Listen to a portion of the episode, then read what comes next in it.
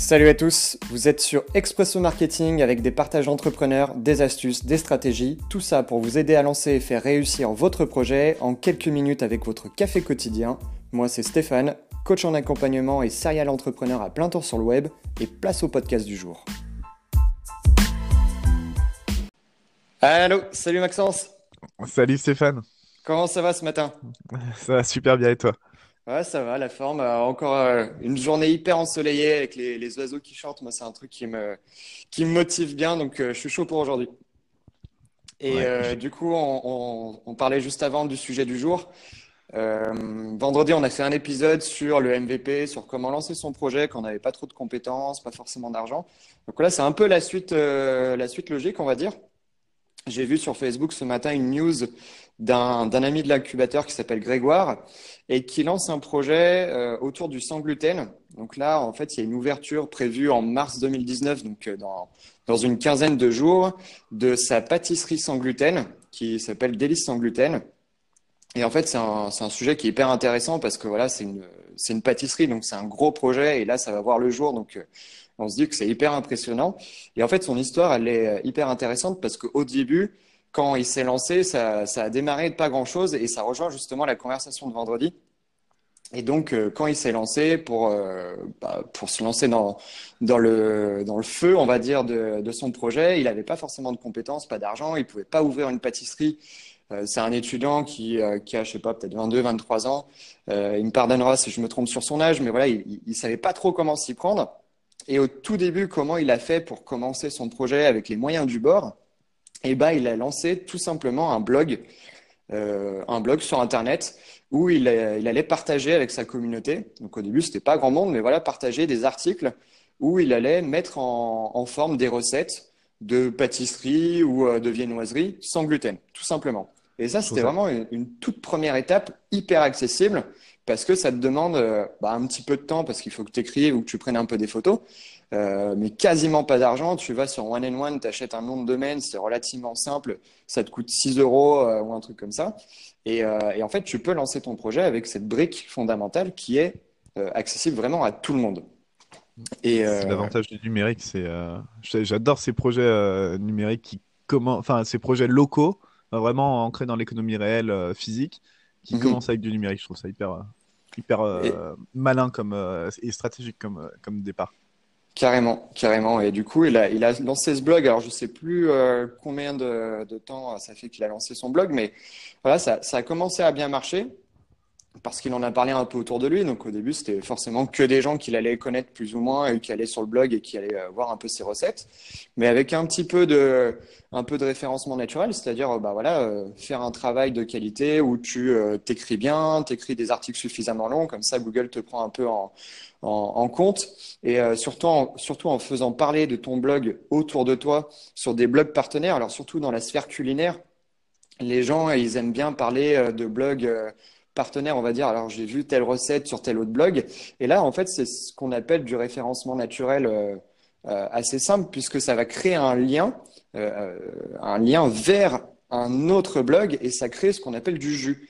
Et quand as un autre blog ou un autre site qui parle de toi, lui, il va avoir un certain référencement, un certain niveau de popularité auprès de Google qui va te transférer un peu gratuitement. Et à partir du moment où tu fais un travail de qualité, rien n'empêche les autres blogs de parler de toi et de te transférer un peu de cette force, de ce jus-là. Et c'est ce qui s'est passé avec Grégoire, c'est que petit à petit, il y a des gens qui ont commencé à, à parler de, de son blog, à lui créer des liens, à lui, à lui envoyer éventuellement un petit peu de, de gens qui étaient intéressés, surtout que la sphère des gens qui, euh, qui euh, Ouais, s'intéressent au sans gluten, c'est une communauté qui est hyper euh, forte, qui est soudée, où il y a, euh, il y a quelque chose de vraiment euh, ancré, et on va en parler juste après quand je te laisserai euh, parler un peu sur le sujet, et la, la- le sujet de la foule affamée qui est, qui est franchement hyper fort comme, euh, comme thème et hyper intéressant. Mais voilà, pour revenir à son histoire, il crée son blog, il crée des articles petit à petit. Donc ça prend un peu de temps, ça c'est clair, mais c'est du temps qui est, qui est gratuit où tu as juste à écrire euh, des articles de temps en temps, à partager à ta communauté. Éventuellement, tu fais des réseaux sociaux, genre un Facebook, un Instagram, un Pinterest. Tu prends des photos, euh, ça se partage euh, relativement bien, ça.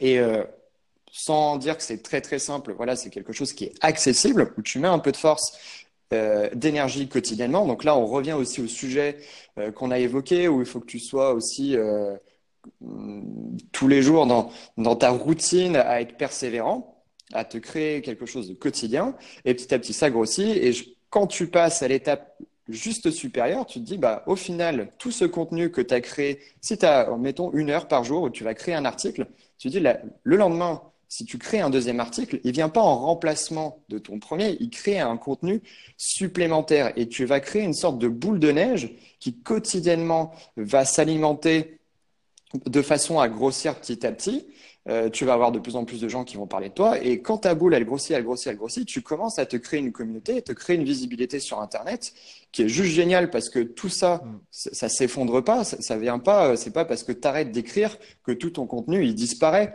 Donc on est d'accord, au bout de dix ans, un blog, il est plus trop d'actualité, mais d'un mois à l'autre, tout ce que tu as déjà créé, ça te crée un acquis qui est, euh, qui est hyper solide. Et tout ça, ce que tu peux faire, c'est que tu peux le transformer en un acquis euh, différent. Et lui, ce qu'il a fait, c'est qu'il a su qu'il avait une communauté et qu'il voulait en faire autre chose. Il a lancé un, livre. Euh, ça, me fait penser, euh, quand tu parles d'effet boule de neige, j'avais écrit un article il n'y a, pas longtemps où je disais en fait l'effet boule de neige, c'est quand tes acquis, donc peu importe, tu vois, par exemple, que ce soit de l'argent ou des visiteurs ou peu importe, te permettent d'avoir de plus en plus de visiteurs. Et là où c'est intéressant sur les blogs, c'est qu'en fait, le fait d'avoir beaucoup de visiteurs te permet d'aller voir d'autres blogs et de leur dire Hé, regardez, j'ai beaucoup de visiteurs. Est-ce que ça vous dirait pas de m'apporter encore plus de visiteurs? Donc, en fait, c'est. Enfin, en maths, c'est les, fonctions différentielles. Là, euh, c'est. Euh, euh, pour ceux qui étaient en S. et du coup, la, solution de ces équations, c'est forcément des exponentielles. Donc, c'est forcément des effets boule de neige. Donc, quand tu as mhm. un actif qui te permet de générer un autre actif, et c'est pareil quand tu places de l'argent, tu as 100 euros, à la fin, la... à la fin tu as 102 euros. Et ces 102 euros, bah, ils vont. Ils vont t'apporter encore plus et voilà.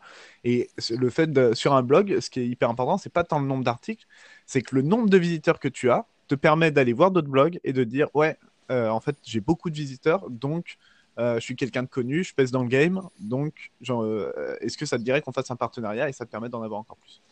Ouais, c'est clair. Et puis il y, a, une petite chose euh, sur laquelle je voudrais revenir, c'est quand tu vas voir un autre blog, euh, de manière générale, de toute façon, dans l'entrepreneuriat ou dans la vie courante, euh, les gens, ils sont intéressés plus ou moins que par eux. Alors, c'est pas tout à fait vrai en, soi, mais quand tu vas voir un blog partenaire, tu lui demandes pas de l'aide, tu lui demandes pas qu'il te file un coup de main ou qu'il te file des visiteurs, qu'il te file de la visibilité. Tout comme quand tu envoies une lettre de motivation ou un CV à un employeur, tu lui demandes pas qu'il te file un coup de main pour te prendre en stage ou en emploi parce que tu en as besoin. C'est que tu lui proposes une, de la valeur pour lui. Tu, vas lui apporter de la valeur. Et quand tu t'adresses à un blog, tu lui dis pas euh, j'ai plein de visiteurs, est-ce que tu peux m'en donner un peu plus? C'est viens, on fait un échange de bons procédés c'est quelque chose d'assez euh, mm. courant dans la vie de tous les jours. Et toi, tu vas m'apporter ça, mais moi, je t'apporte aussi euh, voilà, du, du, contenu. On pourrait très bien, euh, concrètement, il y a quelque chose qui se fait bien dans le, le monde des blogs, c'est ce qu'on appelle des articles invités. C'est le fait d'écrire un article, d'écrire un contenu nous-mêmes et d'aller s'adresser à un blog en lui disant, je te propose ce contenu que moi j'ai écrit contre un, lien. C'est-à-dire que toi, tu vas écrire que ce contenu a été écrit par moi, tu vas m'envoyer du trafic et du lien et, du jus Google, comme on disait tout à l'heure. Et toi, en échange, tu as un contenu qui est complètement gratuit et qui va euh, te faire un contenu de qualité sur ton blog. Et c'est gagnant-gagnant. Hmm. Et bien euh, garder en tête que tous les échanges, il faut qu'ils soient gagnant-gagnant pour que tout le monde en, bénéficie. Et, euh, et, donc, après, qu'est-ce qu'il a fait avec son, son blog? Oui, il en est, il en est pas, il en est pas resté là. Il n'est pas passé non plus du blog à, la pâtisserie euh, comme euh, je l'introduisais au tout début. Il a eu une étape intermédiaire qui est hyper intelligente, c'est qu'il s'est dit, bah, ce blog, ça fait euh, quelques années que je l'alimente. J'ai du contenu écrit de qualité, photo de qualité. Qu'est-ce que je peux en faire pour augmenter ma visibilité, ma communauté, euh, de pas trop, pas trop compliqué non plus, parce qu'il n'avait pas encore les moyens non plus. Avec un blog, tu n'as pas les moyens d'ouvrir une pâtisserie comme ça du jour au lendemain. Donc lui, il avait sa vision de la pâtisserie depuis le début, mais il fallait qu'il découpe en étapes intermédiaires. Et donc, il a dit, ce contenu-là, qui est en ligne, je vais essayer de le, compiler sous un autre moyen. Et ce moyen qui est assez accessible, c'est le moyen du livre. Il a créé un livre à partir de tous les contenus, donc écrit et euh, photo, pour créer un livre qui s'appelle Délices sans gluten, un peu comme son blog. Il le proposait à sa communauté. Et quand il est allé voir des partenaires, que ce soit euh, une maison d'édition ou que ce soit des, des, distributeurs, des magasins, en fait, c'est super simple de leur vendre le projet parce que ce qu'on leur dit, ce qu'on disait vendredi, c'est que tu vends pas une idée, tu vends un, un truc qui existe déjà, où il y a déjà une communauté où tu, tu enfin, le but premier d'une maison d'édition, c'est de miser sur un contenu qui va être gagnant. Si tu lui dis, bah, je te, je, je te propose pas quelque chose qui va être gagnant, ça l'est déjà. Il y a déjà des lecteurs il y a des gens, déjà des gens qui me lisent. Et en plus, je peux t'amener une communauté qui, qui, est déjà derrière moi. Donc en fait, c'est euh, bah, c'est du tout cuit pour la maison d'édition et c'est génial. c'est tu, tu quémandes pas du succès, tu quémandes pas euh, de l'aide pour te faire publier. C'est en gros, c'est un ton éditeur, ça va être une sorte de prestataire de service. C'est tu dis, mhm. bah voilà, j'ai un projet, j'ai une communauté. Moi, euh, je n'ai pas le réseau de distribution euh, dans les FNAC, tout ça. Je peux pas l'avoir parce que quand tu es petit, tu peux pas l'avoir. Donc, je viens un éditeur et vous, votre boulot, c'est de distribuer ce livre. Mais c'est vraiment un boulot de distributeur au sens très euh, logistique du terme. Euh, alors, peut-être avec un peu de marketing et euh, je dis pas qu'ils vont pas revoir le, le, titre ou la parure du bouquin, mais c'est vraiment comme un prestataire de service et donc, du coup, c'est. C'est beaucoup plus sain comme relation que vraiment juste aller tendre la main et dire ah, bonjour, je suis un petit auteur, euh, j'aimerais bien me faire, euh, mm. faire éditer. Si tu arrives que tu dis, bon, bah voilà, j'ai 10 000 visiteurs mensuels euh, ou 100 000 sur, sur mon blog et, et j'ai déjà gagné une, pardon, une cagnotte de financement participatif de l'ordre de 5 000 euros, donc il y a déjà des gens qui sont prêts à l'acheter. J'ai déjà eu des précommandes. Est-ce que vous me suivez? Bah Là, le gars, il, il te suit, quoi. Il a, il a zéro risque. Voilà, c'est ça, c'est que tu as diminué tous les risques qu'il pouvait prendre avec toi et, et pour lui, c'est une opération gagnante et c'est ce qui s'est passé. Donc, il, il, a fait un financement participatif qui a plutôt bien marché. Après, voilà, financement participatif, c'est quelque chose qui est pas non plus, euh, on va dire, gratuit et, très simple à mettre en place. Ça demande des, un petit peu de moyens, ça demande de la logistique, ça demande du temps et de l'énergie parce que c'est aussi beaucoup de, de, temps pour activer sa communauté et leur, leur proposer d'acheter le bouquin. Il faut que eux, ils soient gagnants aussi. Mais dans tous les cas, c'est ce qui s'est passé.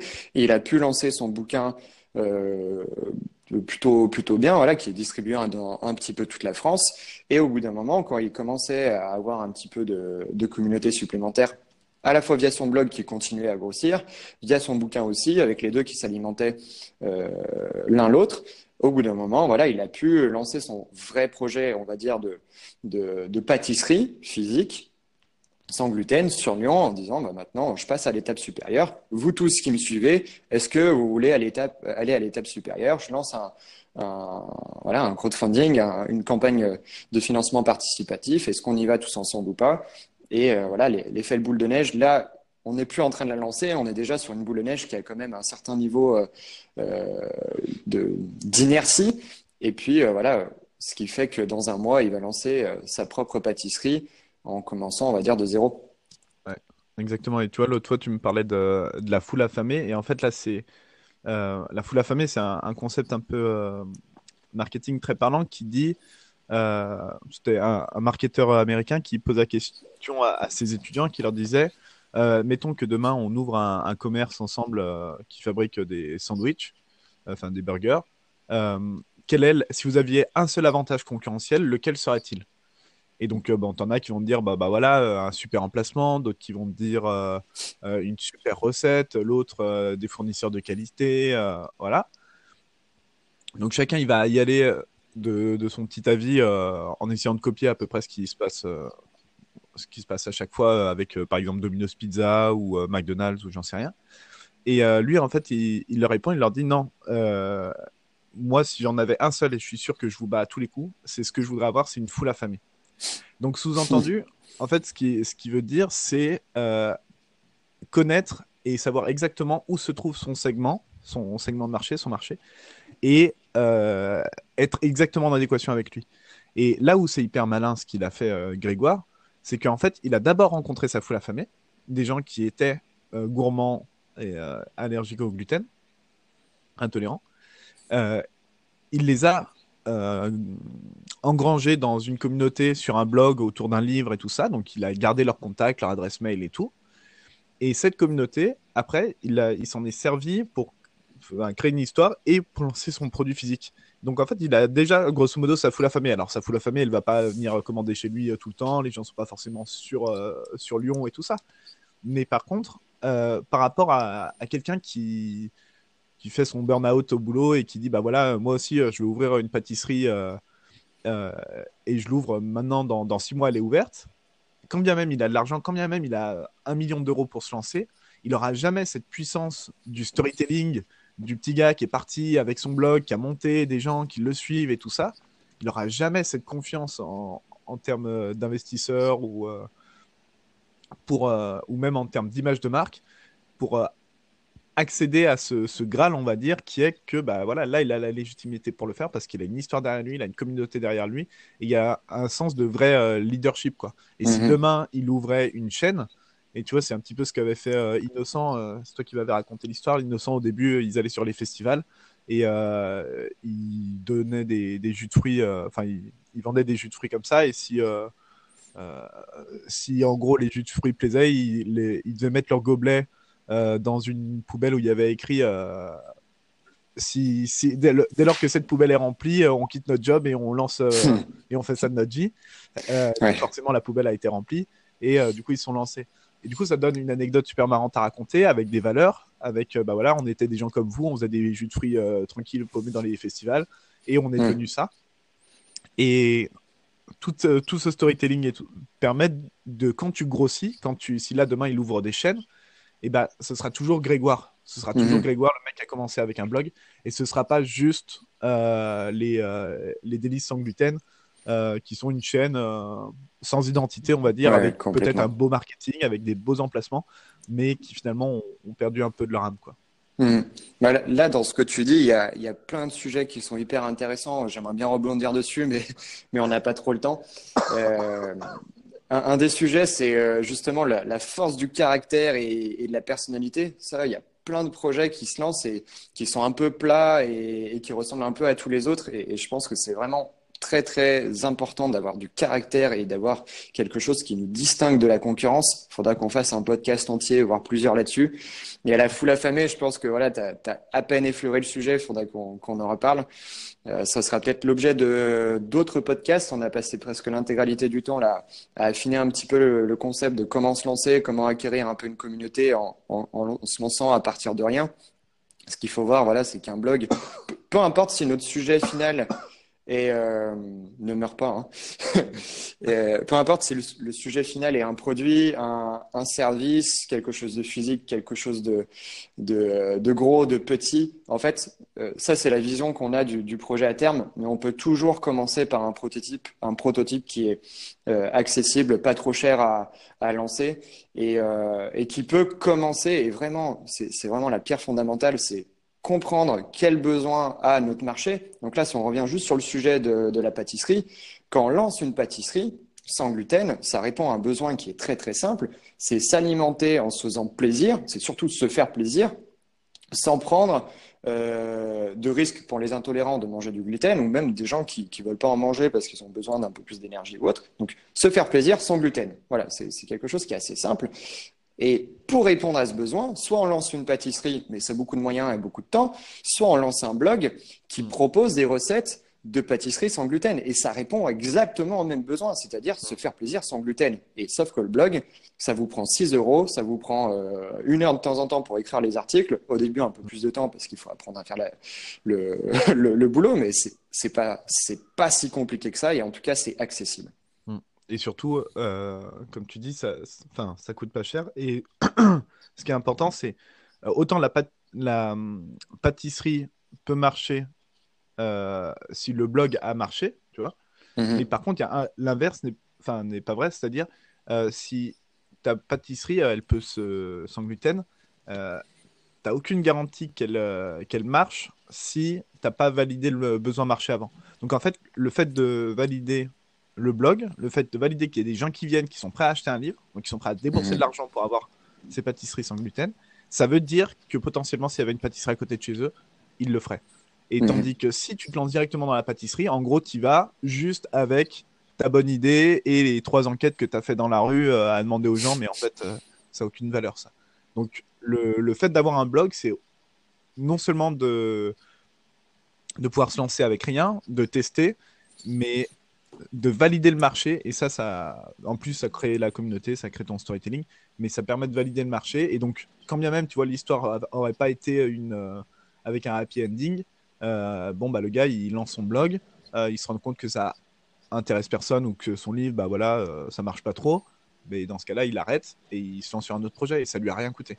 Mmh, carrément. Le, le risque est très très peu coûteux. Donc voilà, tu, tu, prends au final très peu de risques à lancer ton projet comme ça. Exact. Et au moins, tu as appris quoi. On a bien dépassé le, le, timing. Je te propose d'en finir là pour aujourd'hui. On se rappellera de toute façon demain avec un, un, autre sujet. Je te remercie encore. Je te souhaite une, une très bonne journée. Et je te dis à demain, Maxence. Allez, salut. Allez, ciao, ciao.